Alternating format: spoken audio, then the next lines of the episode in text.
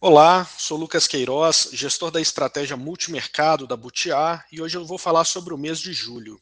No período, o Butiá Excelência obteve um retorno aí negativo de 1,89%, enquanto o Butiá Excelência Previdência apresentou um retorno de menos 1,5%.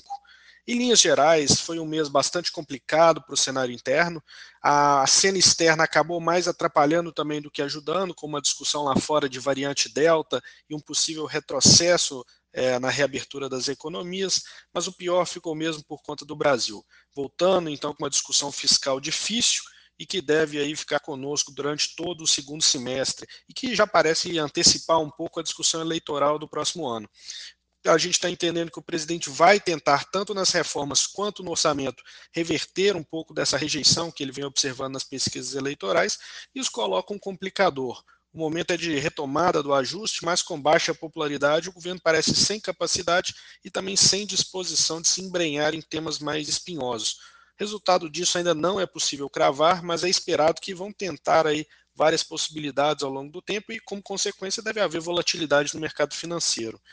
Pelo lado positivo, o que temos visto de dados aí da pandemia até agora são animadores, é, embora muito se fale sobre a variante e os riscos associados a ela, os números têm mostrado que o aumento de casos não tem gerado um aumento proporcional nem nas hospitalizações, nem nas mortes, nos locais aí com taxa de vacinação elevada.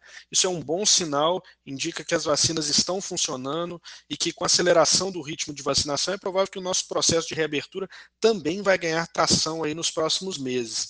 Agora, para agosto, aqui no Brasil, expectativa de distribuição de aproximadamente 60 milhões de doses, que, se confirmada, vai ser a maior taxa de vacinação mensal no país. Isso é muito positivo aí para alguns plays né, de reabertura que a gente está tentando pegar no, na estratégia. Indo para o tema dos juros, no mês tivemos reunião do, do FONC nos Estados Unidos, eles parecem que estão adequando o discurso a cada reunião, preparando aí para anunciar o início da retirada dos estímulos é, mais para a virada do ano. A inflação que deve guiar esse ritmo né, de atuação do Fed, com foco aí no setor de habitação.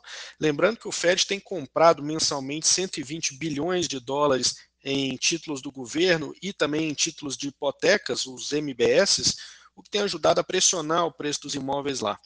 No mundo emergente, vimos aí algumas surpresas, como o Chile, que iniciou uma subida de juros, o México já tinha ido por essa linha, e a Rússia que acelerou o ritmo, né, com uma alta aí de 100 pontos base, é, pressionando também Brasil nesse sentido. Agora, na virada do mês, Brasil também com mais um ponto percentual, mostrando que o ambiente para os emergentes é de maior atenção. Não há muita flexibilidade para acomodar essa inflação toda, ao contrário do que os desenvolvidos conseguem fazer. Com esse pano de fundo, nós aumentamos renda variável local, zeramos posição tomada na parte curta da curva de juros, visto que a precificação já engloba um comportamento agressivo por parte do Copom durante todo esse final de ano, e reduzimos um pouco a bolsa internacional, dado o maior nível de incerteza. É, continuamos achando aí que agosto e setembro vão ser meses muito importantes para clarear essa visão de médio prazo sobre o cenário, principalmente pelos eventos nos Estados Unidos, aquele simpósio em Jackson Hole aí no final de agosto, e o fim do seguro-desemprego turbinado também por lá. É isso, eu vou ficando por aqui. Para conhecer a análise completa do cenário, acesse o nosso site butiainvestimentos.com.br e leia a nossa carta de julho. Obrigado e até o próximo mês.